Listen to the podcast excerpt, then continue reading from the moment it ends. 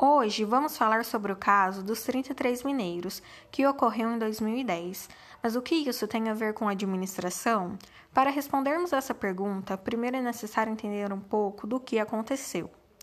No dia 5 de agosto de 2010, aconteceu um acidente na mina São José, no Chile, onde 33 trabalhadores ficaram soterrados a quase 700 metros de profundidade. O caso desses 33 trabalhadores mobilizou e sensibilizou todo mundo, onde todos corriam contra o tempo para salvar a vida dos mesmos. Porém, para isso acontecer, teve de haver um grande planejamento, onde muitas pessoas e diversas ideias foram empregadas, mas somente três foram escolhidas, sendo classificadas como plano A, B e C, sendo elas muito bem pensadas, tanto no aspecto técnico como no emocional. Já o primeiro senso de organização partiu dos mineiros, que compreenderam que a única forma de se manterem vivos era se organizar entre eles.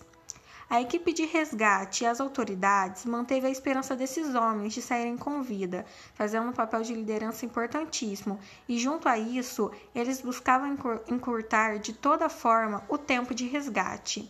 E mesmo em meio a todas essas turbulências, os mineiros, as equipes e as autoridades não perderam o controle, fazendo o necessário para que tudo ocorresse bem. Desse modo, pode-se identificar que todas as funções foram fundamentais, mas a mais importante foi a do planejamento, pois sem um planejamento bem elaborado não seria possível o resgate daqueles homens.